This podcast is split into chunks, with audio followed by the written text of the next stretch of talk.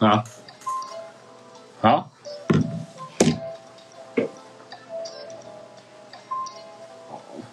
好，等一下，有人说要哦，等原来是要一八四，耐心等待、仔细寻找的部分。安安安安，大家晚上好，我们今天呢又又来到了久违的，联合直播。没错，好啦，那我们可以直接进入正题吧。就是今天要介绍这两款，哎，不是，我们今天今天要来请我们的中西师呢分享他在中医的临床，就是包括见实习啊，然后还有工作以后的一些新的见闻。然后主要是因为我觉得中医系吼，它它现在在台湾也是占有越来越大的比重啊，不管是在主要的治疗，或者是说西医的辅助治疗上，它的角色都是有有蛮蛮重要的地位啊，不可或缺的这个角色。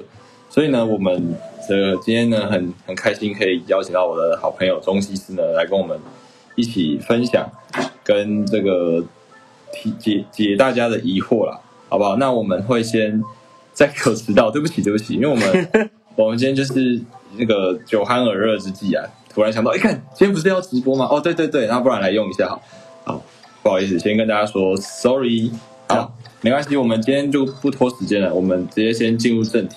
好，那呃，首先呢、想要先请你来分享一下，说目前台湾的学制，就是说，如果我今天是一个国高中生，然后我下定决心要当中医师，我觉得把脉很酷，中针灸很帅，然后拔罐很屌。那我想要成为一名中医师的话，那我大概需要做什么样的准备？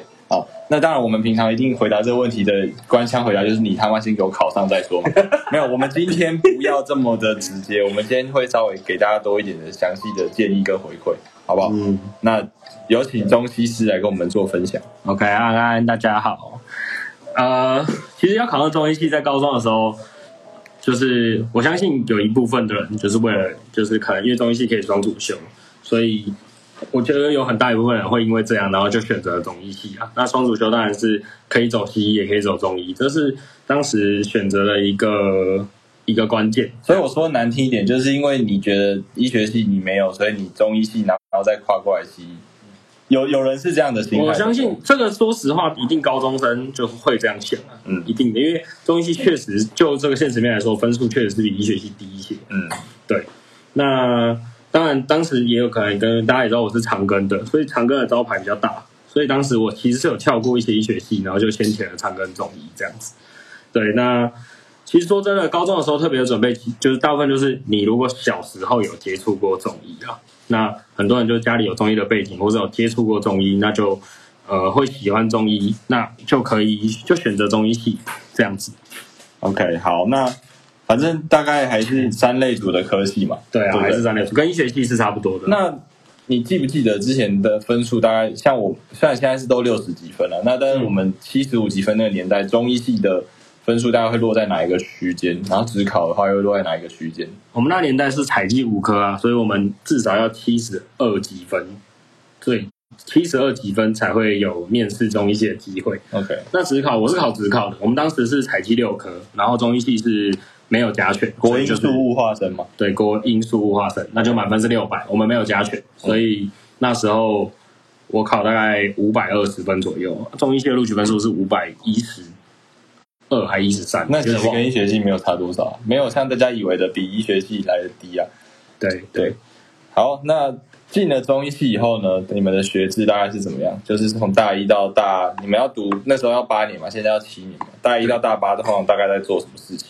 大一到大八，我们一二年级，一二年级除了大家常熟悉的那些呃通识课之外，中医系最痛苦的就是你的大一、大二就要开始学专业科目，也就是所谓的中医基础理论啊、中医诊断学。反正你的大一、大二就在学一些中医的基础科目，《黄帝内经》这些。嗯哼，对，那这就是跟其他像跟医学系比较不太一样的地方，因为医学系其实说实在，大一、大二没有那么多专业科目，好了，我帮大家翻译一下啦，就是说呢，你们这医学系的大一、大二就是废，我们就已经在读书了。没错，就是这样。对啊，没有啊，但是比医学系累啊，确实是比医学系累，因为毕竟双主修嘛，我们对啊修，的这学个分这个我倒是比听他们多很多啊。不过同时也有一个很有趣的事情，就是说我因为我本身中国的嘛，那对我我发现呢有一个大问题啊，就是在大大一大二都还好，大家可以可以相敬如如宾啊，但是到大三大四开始有一些比较重要的这个基础医学考科目，比如说我们要考大体解剖的跑考或者是寄生虫的跑考的时候，结果卡到说，哎，不好意思，我们那一天要考这个针灸，哎，我们那一天要考什么什么。我不知道你们那个叫什么书啊？我们可能经络啊，张张仲景那一本叫做什么《伤寒论伤》啊，对对对，对对之类的，然后我们就想说啊，我们大家安排好今天要考完大题，然后明天就开始放假。结果你跟我说你今天要考伤寒杂病，我们就只好明天或后天才考大题。 就是其实中医系跟医学系常常会为了这些事情吵架，我觉得也也蛮有趣的、啊。不过反正大家到到后来都还是算同行啊，我觉得就也不用太计较。对好，然后你说到大三、大四以后，你们就要一边准备，就是继续读你们中医的东西，然后同时还要对，读都基是础读医学。医学的东西。大三大三的时候，大三的呃，我们学校是大三的上学期就完全是修西医啊，嗯，但是大三下学期的时候，就是在暑假，大三升大四的暑假，我们长庚是有暑修的。我以为上了大学再也听不到这件事情，不，长庚是要暑修，属虎对不对？没错，暑辅不不对，不能说是暑修，暑修好像没过这样，对对这是暑辅。当时我们十一个礼拜的暑假，上九个礼拜的中医课程，对，然后全部算在大四上的学分。所啊以那你们大四上下课可以去打卡吗？我记得高中暑辅下 课，你们下课就回宿舍打卡，把宿舍当网咖在打。看也太累了吧？那真的是超乎我的想象，而且我觉得你们大三、大四的 loading 简直就是我们的一点五甚至两倍。对，大三、大四是真的蛮痛苦的，尤其是四上啊，因为通常我们那时候四上的寒假就是考中医的一阶段国考，所以你就在四上的时候修什么病理、药理，然后期末考一结束，你大概只剩不到两个礼拜的时间准备中医师的一阶段国考。对，所以那时候大四就是没怎么在休息，寒假就是直接考试。所以这样子几乎是没有办法，比如说出去玩耍啊、喝酒啊，然后回家坏坏啊之类的。对对，大大四的时候就是活在地狱，然后大四的暑假结束就是跟医学系的一样，大四暑假结束就考医师国考。难怪我有听过医学系的同学在大三、大四怀孕，但很少听到中医。 中医系的要靠课业避孕。对对对， OK OK，天然的避孕药啊，没错。好不好？然后那再来考完，你们国考的这个顺序是怎么样？我们国考的顺序是中医跟西医的一阶段国考没有互相抵触，对，你可以先考中医阶，你也可以先考西医阶。嗯，可是，在二阶段的时候，就是你一定要先拥有中医师执照，你才可以用中医师的执照去报名西医师的二阶国考。所以我们的顺序一定是要先考到中医师执照，才可以考西医执照。哦，先考完中医的执照，才能考西医的执照。对，它就是防止你念了中医系，结果你只考医师执照，却没有中医师执照这样。那但是我觉得看起来大家并不会被这个东西给阻碍了。比如说我，我就是立志要走西医的路线，那我就是考到中医执照，然后再溜到西医那边。对其实这样也是治标不治本。对，他就是只是说他抵 e 你的这个时程，对，因为你就不能毕业的时候直接就拥有西医师执照 OK 所以你去参加西医师的 PGA 训练的时候，你就会受到抵 e 这样。那接下来就是说，你们考完执照以后，呃，或者是说考完一阶国考以后，你们也会进临床去见实习。它那它的一个顺序怎么样啊？然后就是中医在这个西医的见习上面嗯会不会有其他不一样的部分呢？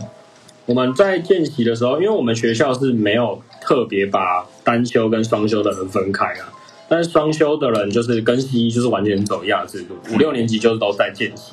就啊，可对，以我们那时候就五六零就科科，嗯然后但是如果你是单修中医的话，就是会有一些科别是你可以不用去的，嗯，对，那你可能那时候就是长庚的制度上，就是那时候你可能就是自主学习，这样就变成你那个学期的学分比较少，那就是一个基本的学分，可是你就不用每一天都到医院去，或者每一科都到医院这边帮大家补充一下，自主学习大概听起来就像耍废，去，对，就是在耍废，没错，所以所以比如说这个是比较委婉的用法，那你可能比如说有有两天不用去医院，然后结果隔天就是你来医院，只有主治医师问你说，哎，学弟你这两天在做什么？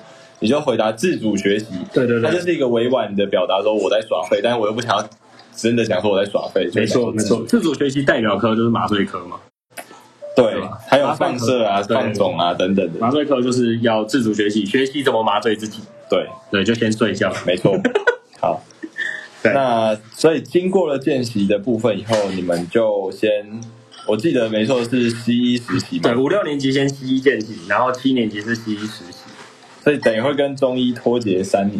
对，其实你中间就是跟中医脱节了三年。那单修中医的人也要当西医的 intern 吗？也要单修中医的人不用实习，哦这样但不用是就是要见习，见一习样要见习。 OK，对，那可能见习的时候就是，反正就刚刚讲的会比较轻松啊。嗯，可能你会有两个礼拜，哎，因为这一科你不用去，这两个礼拜你就放假，放假，可能可能会在日就本去学习之类的，中医这样子，或是学习日本的对日本的文化，汉医啊哦文化那样子，对对对，对对对没错，不在国内学习啦，要出出国真的对，多增广见闻嘛，对不对没？错没错没错， OK，所以那你们到时候呃后来实习的话，就跟西医应该是都一起啊，因为我们就是在那个时候认识的没错，啊、然后其实其实你们实习上，那比如说大家可能会好奇的点就是说，你们你们会中医的一些东西，比如说把脉啊，或者是针灸，那对于你们这个值班的时候呢，有没有有没有任何的帮助？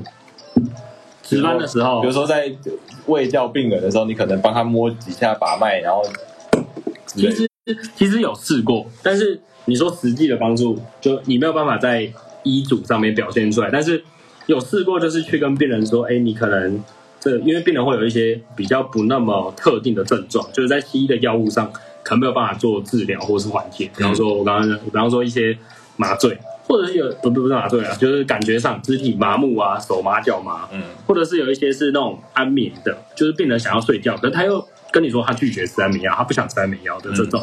那我之前也是有试过，就是用一些穴道按摩的方式，或是会教他一些呃跟中医相关的事情，然后来帮助他可以比较缓解这样的症状，是有。哦，听起来就是比我们多了一点武器啊。对对对，你有办法拿就是病房那种针头来做针灸吗？这不行，因为你在医院还是受到医院的规范的，你要对他做侵入性的治疗。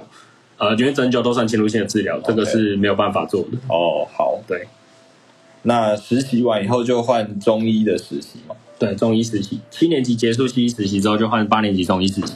OK，然后其实我看在这一年是所有要走立志要走中医的同学们成长最快的时候啊，因为没错很多人在中医实习完考完中医师执照以后，就会直接到诊所去，去不工作。管是开业还是受聘都都有。嗯，所以，那为什么有办法在这样的一年里面突然突飞猛进，然后实力增长的这么快呢？嗯，其实这跟西医实习，我觉得更很像啊。当你是见习的时候，你不需要负责病人，对但你实习西医实习就是你就是要亲自看病人，中医实习的概念上也差不多啦。但是中医实习大部分就是在门诊嘛，对那我们医院因为有病房，所以会有一两个月在病房做实习，所以就是变成你是他会给你机会第一线接触病人，我 OK 们去询，就是今天你去问一个病人刚来门诊，然后你就是从从头到尾就评估他一次，那望闻问切这样子去诊断这个病人， 然后在这过程中还要写很多的病例报告，你嗯要去分析说这个病人有什么症状，然后这些症状跟哪一种中医的症型有关系，然后最后再重整成一个治疗的方向，这样也是像我们西医要读很多 paper 那种感觉。对对，概念上就是这样，你就是学习怎么诊断一个疾病，所以你在实习的时候就是可以借由这样子来增强自己的实力。 OK，嗯，那比如说我中医实习完，然后也考到中医师执照以后，我有哪些出路可以去做选择？哦，我刚刚讲的其实开业上是不行的、因为你直接毕业的时候，因为现在中医也有负责医计划，就跟西医的 PGY 概念是一样的。那负责医的话，就是你要当一个诊所的负责医师，你必须要先在医院或是诊所，反正要先经过卫福部认证的训练。嗯那这个训练时间是两年，所以你要经过两年卫福部认可的训练之后，你才可以当一个诊所的负责人。所以这就是中医的开业医。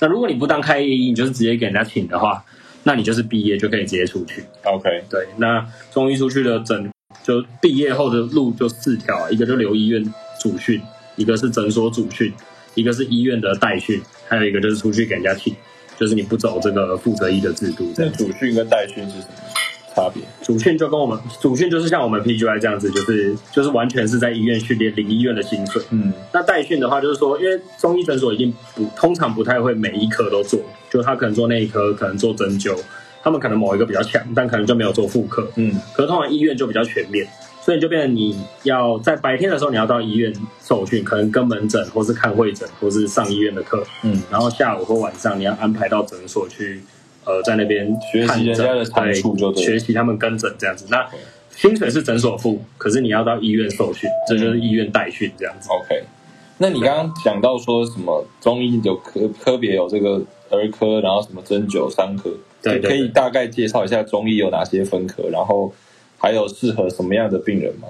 中医现在的分科简简单来说就是妇科、妇儿科啦，因为妇科是一个，然后但小儿科现在通常还是要独立，所以妇儿会一起，然后还有一个就是中医内科，然后和针针伤科，大概简单来分大概只有这针伤科就是中针医伤灸科跟伤科，哦，伤科针灸跟伤科。 OK，对，那想适合什么样的病人，其实其实我觉得中医分科有点像是单纯为了，我觉得其实它是健保制度下的产物啦。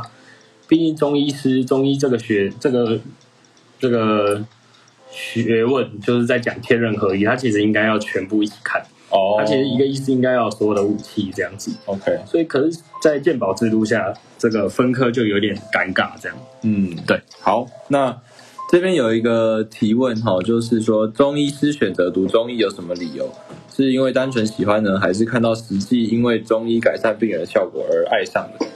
哎、我相我听到很多人都是因为因为曾经接受过中医的治疗，然后他可能是一些在主流医学的治疗下，他没有办法缓解或是没有办法治好的疾病，嗯比方说一些什么过敏性鼻炎啊这种体质的，那被中医治好，然后他们就呃觉得中医很神奇，所以就决定要学习中医。那当然还有一部分就是双主修，就我刚刚讲的，因为他可以同时学医学跟中医。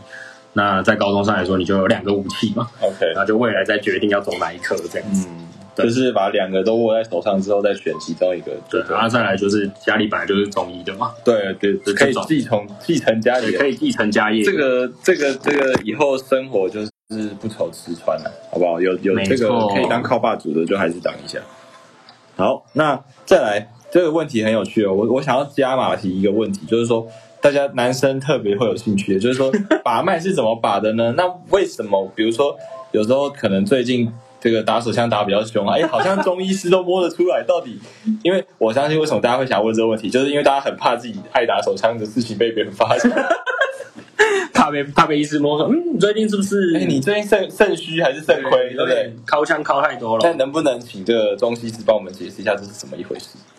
呃，中医的脉学就是包含寸关尺，大家如果你有接触过中医就知道，反正就是你放三根手指在人家的这个桡动脉上，嗯那食指是寸，中指是关，然后无名指是尺。通常它们代表不同的脏器啊。那如果我们单纯讲肾亏的部分，就是尺脉，嗯就是在你无名指摸那个脉。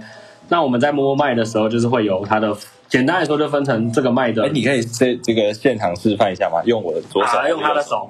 好，那我要用我的右手。这个位置是寸，然后我们的中指会放在这边有一个这个桡骨茎突上，这个是寸。等一下，你你这等是一下，不管你摸到什么，你都不要说出来。啊、不管摸到什么不能说，最近这个达特病有一点这样。没有没有，我我是对保有一点病人隐私，绝对不是因为我最近中医过度。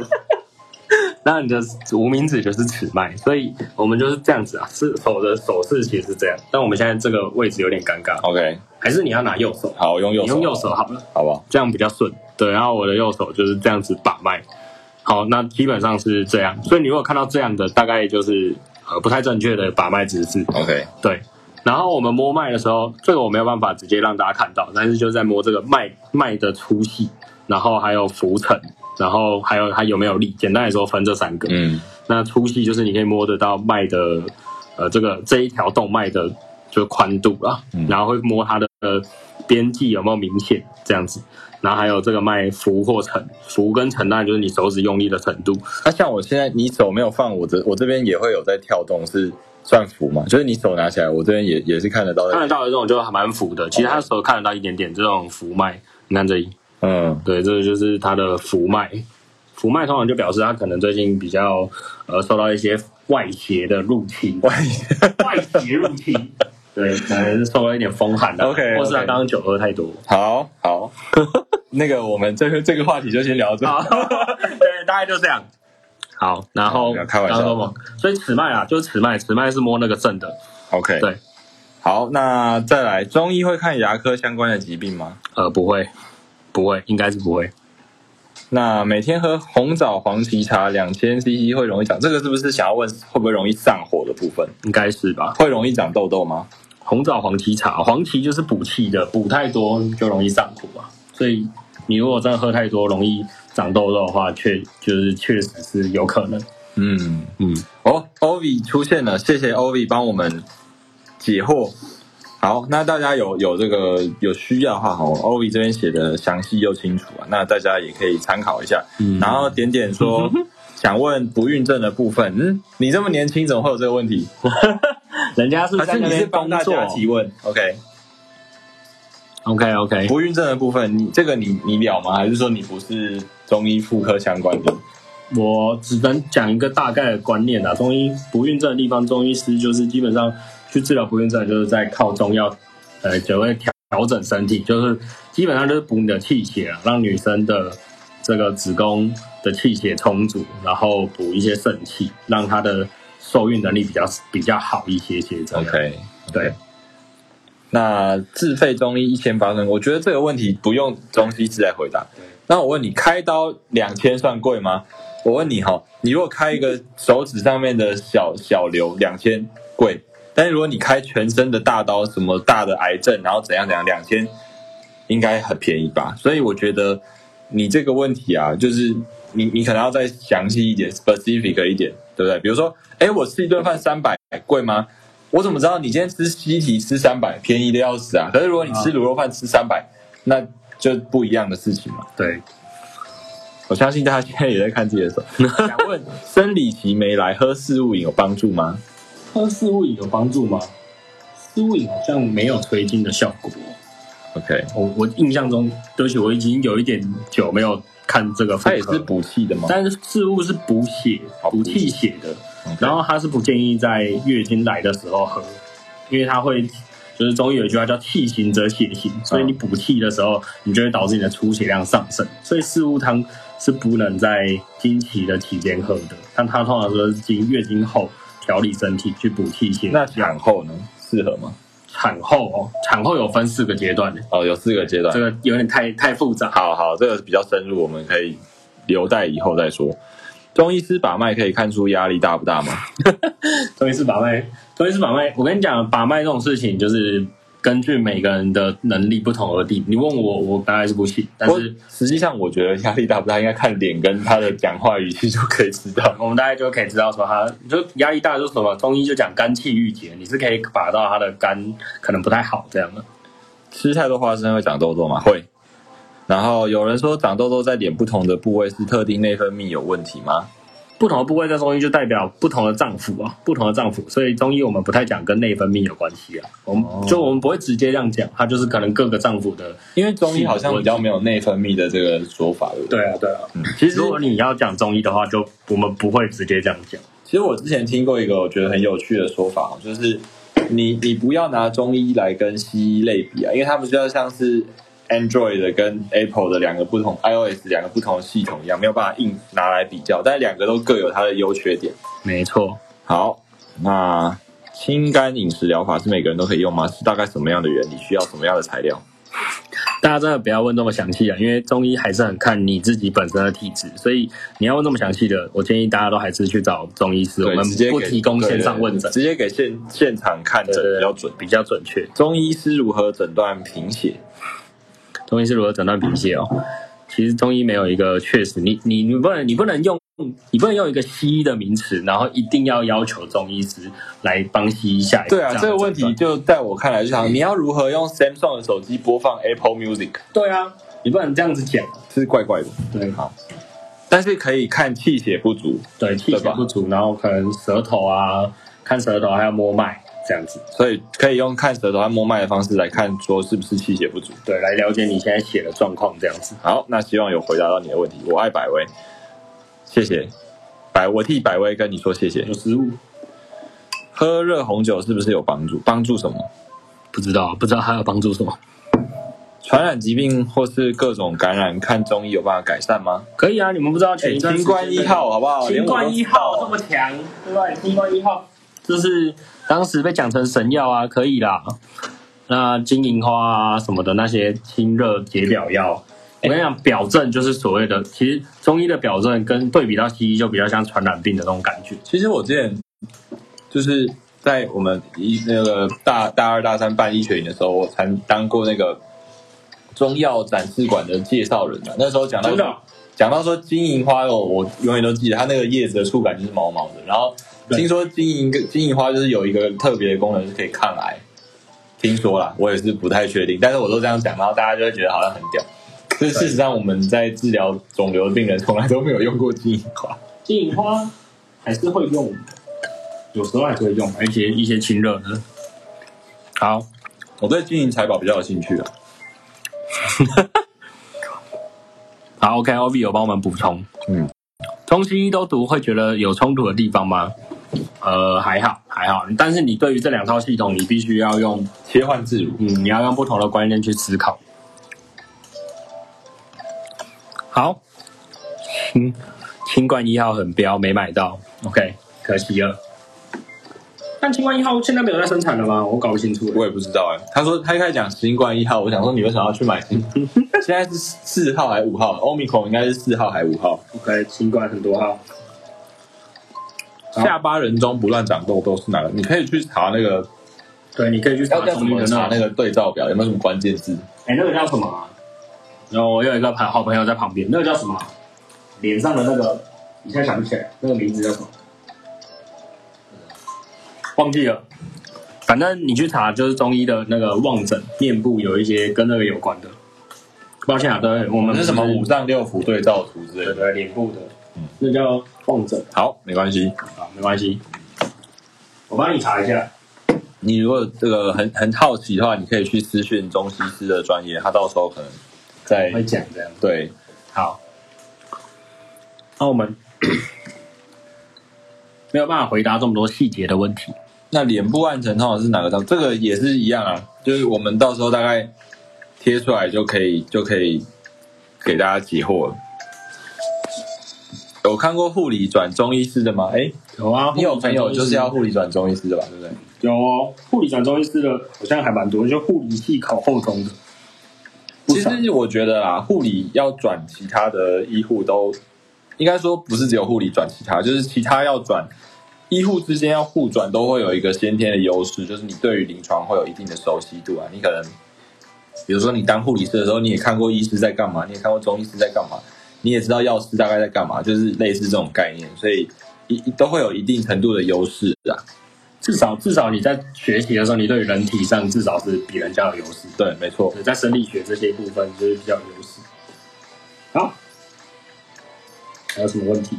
将近更年期的月经不稳，要吃什么中医相关的药材吗？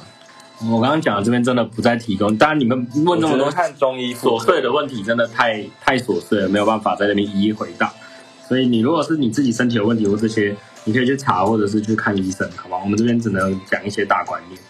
哦，有人说中医减肥，对中医减肥有什么埋针啊，然后什么埋线对对，他说这个是脱水，是治标不治本的，是真的吗？中医埋线脱水治标不治本。可是你这样讲，其实那就像你你说你西医，那西医打胰岛素就真的是治本吗？也没有啊，其实打胰岛素不一定是胰岛素然后会但变胖，就是打一些就 S L 对对 S 对 L G， SGLT SGLT 然后对或者是 GLP-1 你对，打这些东西，那你你也是没有在治本。事实上，真正的治本都要靠你自己去饮食跟运动饮。食，对啊没，错这才是实话。所以你讲这样子，就并不是只有中医有问题应。该说，我觉得一切的外外面给予的治疗都是只是辅助啊对，除非你都是辅助真的去做最极端，就是说去做缩胃手术，这个是没错直接减少你 intake 就是摄取的食物的量，那这个可能可以说是治本。嗯那其他的，不管你是用打的呢，还是用呃吃减肥药，还是用中医的方式，或是用什么有的有的没的狗屁倒灶的方式，都可能都只能算是治疗不治本。对，中医师前来报道，你好，你好。中医师，嗨，我朋友女性说她长期有胸痛，然后不愿意看医生什么的这个问题哦，我我觉得我已经回答到不想再回答。就是我有一个朋友，他说他成绩长期都很差，他他不想要成绩很差， 但是他就是不读书，要怎么处理？对干，或者是不错我有一个朋友，他说他肚子饿好几天了，但是他就是不愿意吃饭，然后他也不愿意我我拿我买去给他吃，要怎么处理？请不要跟他当朋友。请排除这个朋友就可以了。对， ，OK OK，对，请绝交，好不好？没错，这种问题就是，反正那是他的身体。其实我我这边直接讲啊，我们今天本来不是要讲人生道理的，但是我跟你讲，你的朋友的问题为什么要是你帮他处理，连他自己都不想要处理，那你为什么要那么热心？我只能解读成两个，嗯第一个是你真的太鸡婆哦，第二个是你喜欢他，我只能解读成这两个原因。那对啊，无论是哪一个，我可能都没有办法帮得上你的忙，好不好？所以我跟你说，这这种东西真的就是，呃，我们遵循那个阿德勒的课题分理论，你做好你的，你已经关心过他，你也建议过他，你也帮他找好，比如说可以去哪里看，他就是不要，那就是没有办法，好不好？所以很多人就会说啊，我爸爸癌症，然后又不肯治疗啊，然后怎样怎样，就那那就不然要怎么办？你也只能等死啊。啊，他就不治疗，不然你是要把他压着，然后去医院开刀嘛？他还可以告你哦，好不好？所以我们就是还是要学会这件事情啊。你不是你没有办法救每个人的、啊，好不好没？错没错没错。嗯、直接有人问你在运动时间点有什么建议？哪个时段慢跑或中型长？就我觉得应该早上吧，不管是哪一个中医或西医，应该都对啊，反正中医跟植物流是有关系。早上是什么？味道肺肺的，这个我没有办法记得就是各个清楚时辰但是有对应的有对应心脉的脏腑，对，那晨跑步应该适合是什么？心脏吗？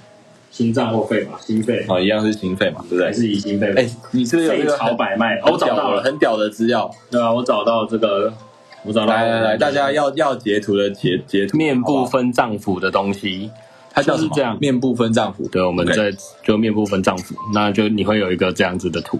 其实这图你去查就知道了，面部分脏腑它就会告诉你在哪边，那代表什么问题。这样好，数到五秒，所以我觉得很多人可能是这这一块比较有问题。对，脑吗呃，哎、 哎我是说他额头发线过高。 ？OK OK，好好，先这样。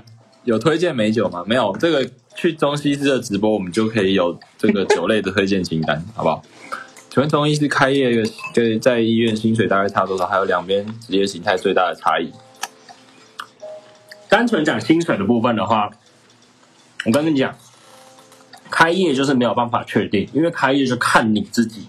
如果你今天自己是老板，你自己开诊所，然后自己当老板，自己看诊，那这就看你自己的能力，你能招到多少病人，你病人越多，当然收入一定越高，这就是这样。那如果你说在医院的薪水的话，住院医师的阶段大概就是五到八万吧。那主治医师也是一样，医院的主治医师都是看业绩的，所以也是根据你的能力决定这样子。那两边的职业形态最大的差异哦，一个是受雇于人，一个是当老板。对啊，一个是一个是被被对当员工，一个是当老板，大概是这样。嗯，然后其实看诊就是看门诊啊，没有到差很多。长期身体跟手掌会冷。哦，对啊，这个是是不是说体虚的一种表现？手跟脚很容易会冷。对啊，我以前细也节是会这样，嗯，不过后来我开始吃的比较营养，然后运动量比较多，好像就慢慢的有改善。嗯，试一下。对啊，这个跟你的跟你的身体的气血还是有关系。嗯，所以这个你可能要去看中医师，确实中药会对这个方面有帮助，好吧？吃中药的时候，袋子外面都会写不能吃的东西，看一看好像什么都不能做也不能吃，应该没有那么夸张吧？没有吧？没有吧？没看到。好，中医和西医的观念有没有冲突？呃，我觉得在某些小细节上可能会有一点冲突，但是不会妨碍整个大架构。对啊，应该是还好。捐血哦，中医没有觉得不可以捐血啦，中医也是有放血做治应该疗是的基概念。某些基督教徒才觉得不可以，对某些啊，宗我是教说比较某关系些，对对对，没错，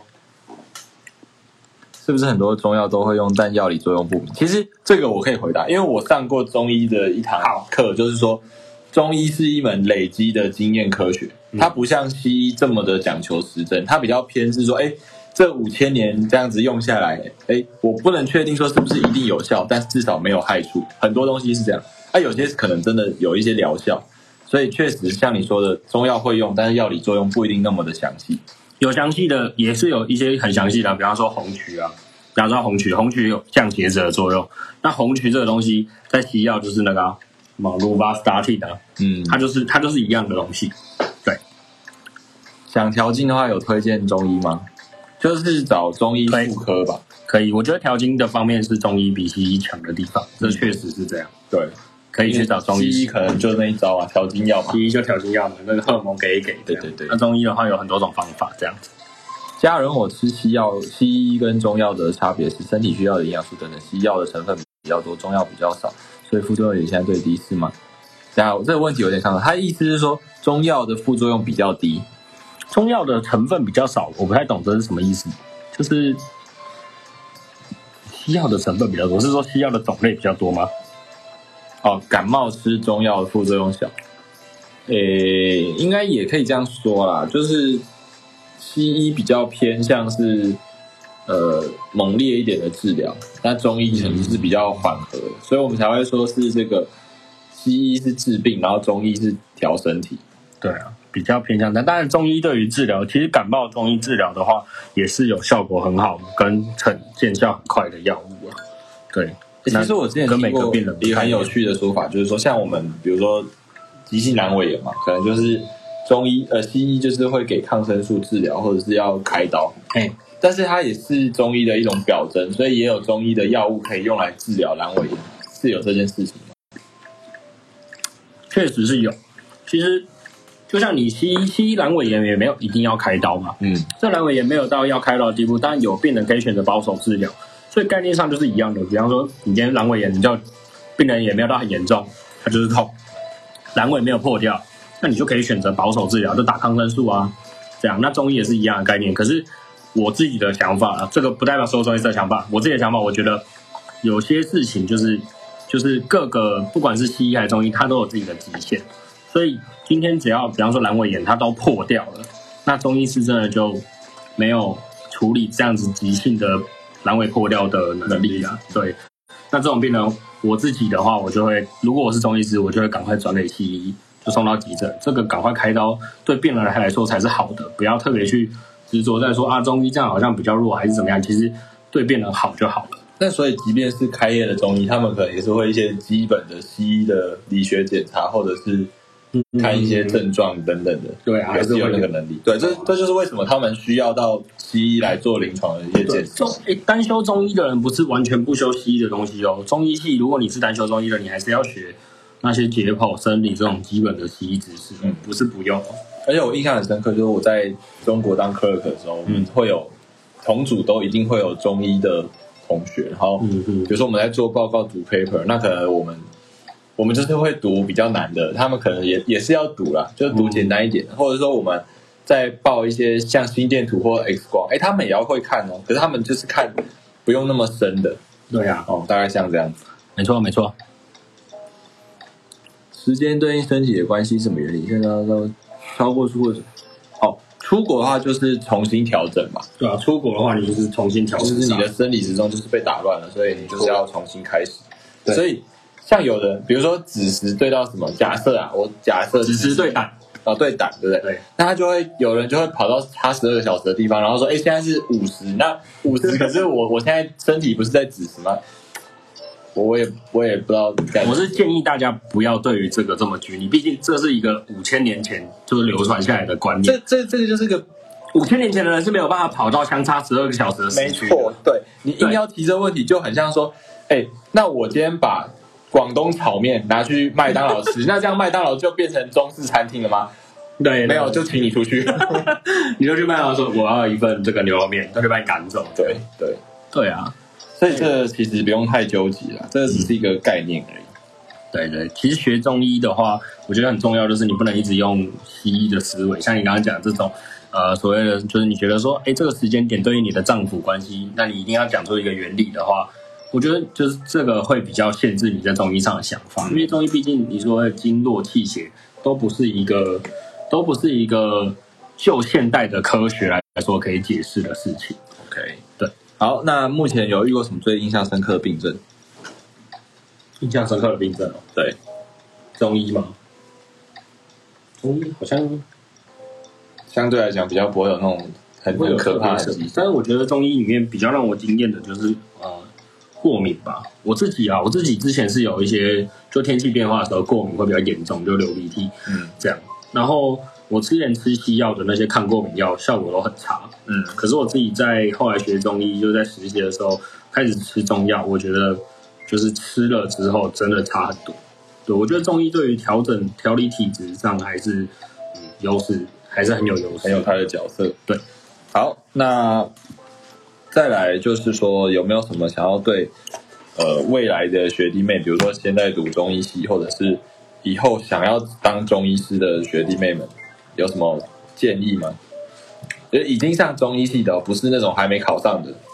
已经上中医系了，嗯，我觉得就是早点确定你的志向，因为我觉得如果你今天是要走中医师，那中医的是好处也是坏处，优点跟缺点是同一件事情，就是中医的流派很多，嗯就是坏处就是你可能会有一点无所适从，但是好处就是你会有很多武器。可是这些流派并不是说你在学校在纸上谈兵，在那边考考试你就会的。嗯就像把脉，我们都知道中这个中医有二十八种脉，你在那边背了背了二十八种脉，我以前也背过，然后嘞你会摸吗？那你不会摸也没有用。嗯所以中医很讲求就是临床的实际操作，所以我会建议，如果你是在学校的学生，那你对于一些中医的什么什么读书会啊，一些针灸科、伤科的这些实际有操作的这种课程，你可以多去学啊。 OK，把握学生时期，学生时期是最好的，因为你时间多，而且那些课程对学生来说都很便宜。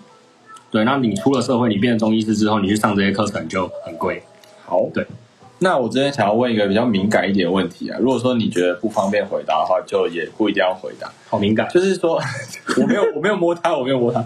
就是说我听很多中医的朋友讲说，在你们的制度上啊，还有很多这个中医界的大佬，就是让人十分的觉得唾弃。那是不是确实有这件事情？确实是有。那跟大家说一下，就是刚刚讲的负责医制度，就中医要学西医做一个负责医，你要先经过，一定要经过医院的训练或者是诊所的训练，你才可以自己出去开业这件事情。这个我觉得利益上可能是好的，可是他们立了这个规定之后，他们却没有开足够的名额，懂吗？今天像西医，西医一年毕业一千三百个学生，可是全台湾的医院可能开了一千五百个名额给你，嗯也就是说每个人一定会有位置。可是中医不是，中医可能今天毕业两百个学生，结果全部台湾的医院加起来才一百个名额，那你剩下一百个就要么去找诊所，要不然就就只能去找诊所。嗯，那诊所又不一定每个都愿意让你主训，他可能就是要你代训啊。那代训的或主训，他就会会熬你啊。讲难听点，就是老板会熬你。嗯但是确实，他为什么要白白让你主训？他又没有好处，收你一个人来帮他看诊，你又不一定能为他带来多少经济效益。这样子。没错。对，那他今天要开一个诊给你，然后让你在这边主训，那他可能就是你主训的期间，其实卫福部规定是两年，可是他可能就跟你签四年的约这样子，那你可能就是这一段时间必须要受到这个限制。对而且我听过真的最黑暗的，就是可能就是极端案例啊，就是说男生是要贴钱，然后女生甚至有的会被强迫陪睡，这是我也是有所耳闻。我、哦这个真的是非常少见少见的案例，然后我只能说大家保护好自己。对，保护好自己，这个我我是没有听过我身边的人遇到，但是我相信也许会有。可能靠海线的比 较，哎，不好说。哎哎，对啊，然后还有中医，现在目前他们想要推行的是中医专科制度。那因为我已经就是大家也知道，我已经不是走中医的，我没有走中医的训练后续，所以我没有特别关注这个制度。不过如果你是在学的学生，你可能要去关心一下所谓的专科制度之后是要怎么进行，然后要怎么规定，这些你可能都要去好好了解一下。嗯嗯，睡觉时点朝天，双手放胸口，这样睡熟会吗？我觉得这比较像是你压到血管或神经啊。这个我觉得还好。中药材跟科学中药疗效有差吗？中药材跟科学中药，诶，理论上来说，我们一般还是讲水药的效果比较好，水煎剂的效果还是比科学中药的效果好。对，所以疗效上还是有一些差异。嗯，但是水药是自费的哦，健保没有给付水药。现在薪资真的不如以往了吗？啊、不管是医师还是中医师，是就是啊，可能只有大学打工族的薪资会比越来越高。对，对啊，中就是不管医师还是中医师，薪资不如以往是正常的，大家都知道。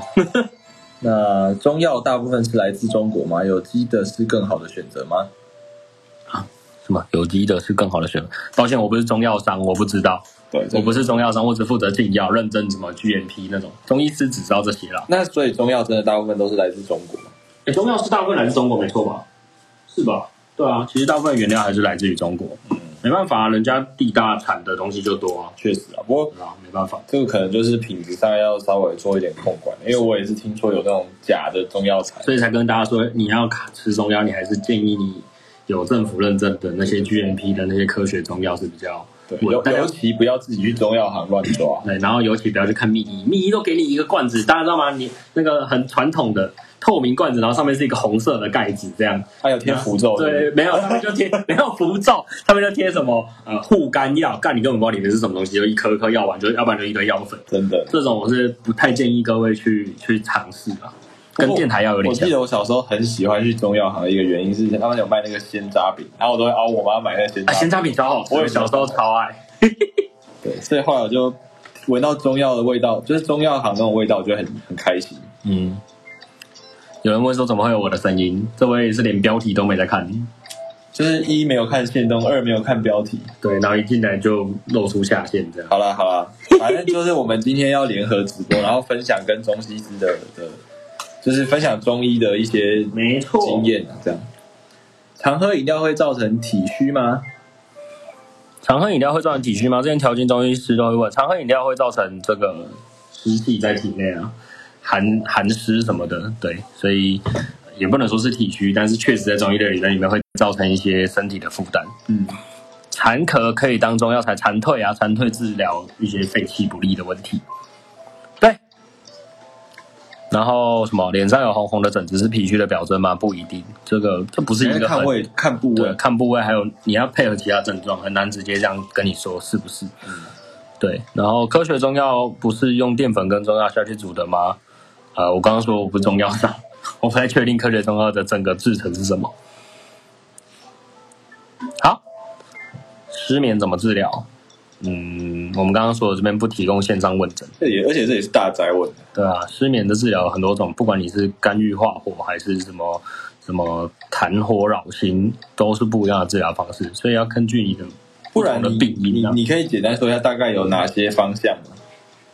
中医的失眠治疗，刚刚讲啊了一个就是痰热扰心，就是反正失眠最后大部分都跟你的心有关，在中医的心，因为中医的心主神明，所以失眠大类概似都我是们的脑，对不对？对，其实这样的概念是中医的心跟脑概念上是有点像。那心主神明，所以如果你今天有一些痰热扰心啊，或者是一些痰蒙心窍啊，然后一些热萎靡心窍，没没有鬼迷心窍，没有中医没有这个症型，没有这个诊断。 对，痰蒙心窍啊这些，那还有刚刚讲的呃一些肝火、肝火上扰，这些都会影响你的失眠。那当然就根据不同的，要痰蒙心窍你就要去痰嘛，然后刚刚讲的这个肝火的话，那你就要清热解毒，这样退肝火。好了，我相所以信治疗方向不同。已经非常详尽的也给你方向去找解释你的提问了哈。 OK OK，那有些人一年四季都在喝姜茶，就是养生具体是什么呢？姜茶养生，姜茶哦，你简单来讲，姜茶就补气啊，对啊，嗯，补气，然后补这些温补的东西啦。有没有真的？嗯不是，但是我刚刚讲，不是每个人都适合。有些人体质就是比较热，你一直喝这种东西，你就会补过头，你只会造成更多的症状，像刚刚讲一些冒痘痘啊、嘴巴破掉啊这种都会有。嗯，嘿，丢，留下呢中医和西医是不是差在？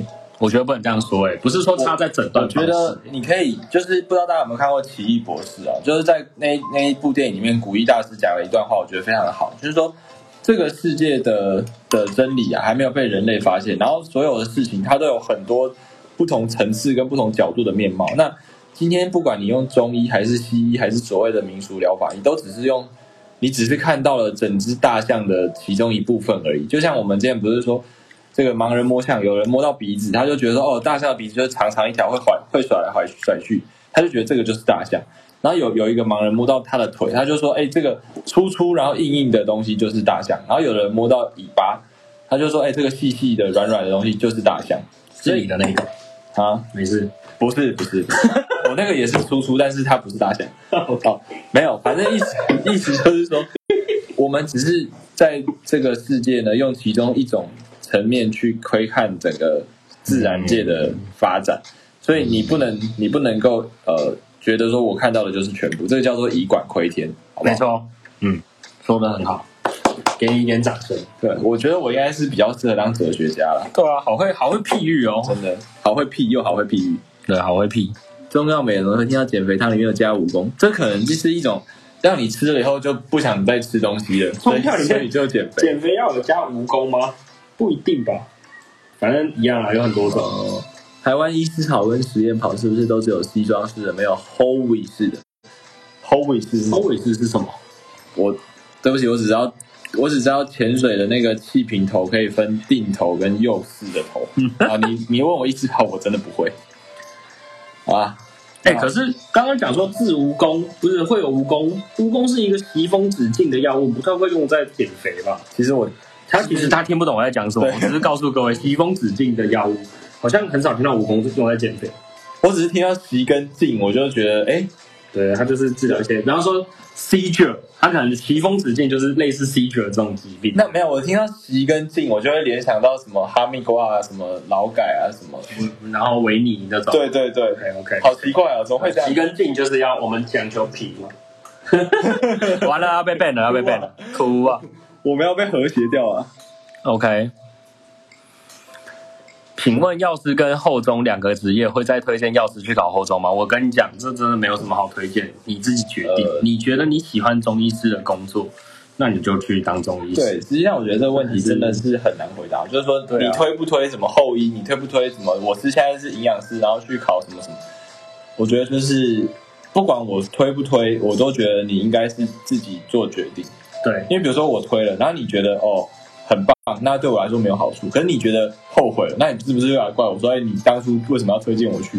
对啊，而且我们的个性跟你也不一定一样。像我们两个就觉得外科很好玩啊，可是有人很多人就觉得外科很累啊，哎有哎人觉当医得生上外科医刀生疯了吧，对不对？啊，病人血管喷血怎样怎样？然后外科医生随时昂扣，好累哦，然后就觉得很无聊这样。就是所以我很难推荐你到底好不好。对对。哦，嗨，柴柴柴胡柴不知道是柴爸还是柴妈。 ，OK，整副限定中医吗？呃，法规上我不太确定啊，但应该应该没有啦， 我不确定法规上是不是有规定推拿师其实嘛。物理治疗师不是也可以吗？对啊，物理治疗师就可以。其实我觉得这个没有就法规的问题，我不太不太有办法详细的跟你说明。嗯，因为毕竟我有执照，我就想做 做这些都可以。但是你说那些没有执照的推拿师，他们到底在法律上有没有问题？我不是很确定。所以你也是有一些中医相关的执照吧，比如说针灸啊，或者是就中医师执照，但针灸就是学会的、啊，哦你要去上课哦哦的，哦跟西医那个上课概念差不多。 OK。 OK，好，我们还有什么？最后有什么问题？好，好像差不多了哈。差不多了吧？我们今天这个 podcast 上传也会蛮久。好，大家还有没有什么问题？我们要你要凑一个小时吗？不用了，不用吧。好，大概是这样。推拿不限定，我们专业的中医师在底下为各位解哎、释。对对对，大家把这个 DR 点 CX 五哦柴胡把它追踪起来，好吧？它是由一对这个中医的呃夫妻档经营的，而且又又有一只很可爱的小柴犬。那大家可以有任何中医相关的这个好奇心啊，可以去看他们的专业，里面有蛮蛮多就是实用的这个中医的知识的介绍，对，而且他们就是职业中的中医师，还有所以可爱的狗狗。对，所以推。你们可能有些职业上的问题，可能问他们会更详细一点。用生命推，好不好？没错，那我们今天的这个医护干三小的主题啊，就到这边。哎、阿你喝很早酒哎、我们待会就是要开始后续的部分，那、这个可能是直播上不适合被大家看，因为这个借酒装疯的部分哦，这偏尴尬，偏尴尬。没错，好啦，那希望呢今天的内容有帮助到大家。消防队烈电脑可以吃药中药调节，呃，可以，但可以吧？尽量还是不要烈电脑。嗯，小网留言，阿、啊、你就去，你如果觉得很很难睡觉啊什么的，你还是去看中医师哦，凯凯没办法呢，凯凯，我们有公告时间的呢哎哭啊！你刚刚不是进来过一次？他都这样子啊，给人家进进出出社会。对啊，，一下进一下出的，然后出了之后就说啊，你们怎么就这样结束了？对，人家已经到了，然后他就说，哎、可是我才刚进来，哎嘿嘿哎 嘿哎，好色哦， 说凯好不凯，开车好的，色哦。好啦，没对啊关系，我们我都听不懂哎、我那么我纯洁们，我们下一次还会再邀凯凯凯跟我们一起联合直播，好不好？三人直播，值班仔哭啊，哭啊！爽啦！我们昨天值完班了，好，最后一个问题，日夜颠倒是不是真的会对身体不好？这个不管从中医还是西医的角度都是不好。而且你看哦，我们自然就是人类在自然状态下就是一一个规律的作息嘛，可是你去违反了这个自然规律的作息，那肯定不会对身体有好处，嗯，好不好？没错。好，各位，我们还有就是朋友在旁边等我们一起喝酒，啊那不好意思今天等他让他们等太久了。嗯，虽然他们刚刚在旁边好像也笑得蛮开心。 那我们今天的直播就到这边，然后我 OK 晚点会把这个内容呢上传到 Podcast，应该不会被黄标吧？不会吧？我们刚刚有讲什么色色的话吗？没有，我都听不懂，完全没有，哇，一定没有，我这么纯洁，绝对但是一下绝对是国小以下的。嗯，绝对是普遍级的。 OK，好那的，喝酒大，家晚安，拜拜嗯，拜拜，记得喝酒，拜拜。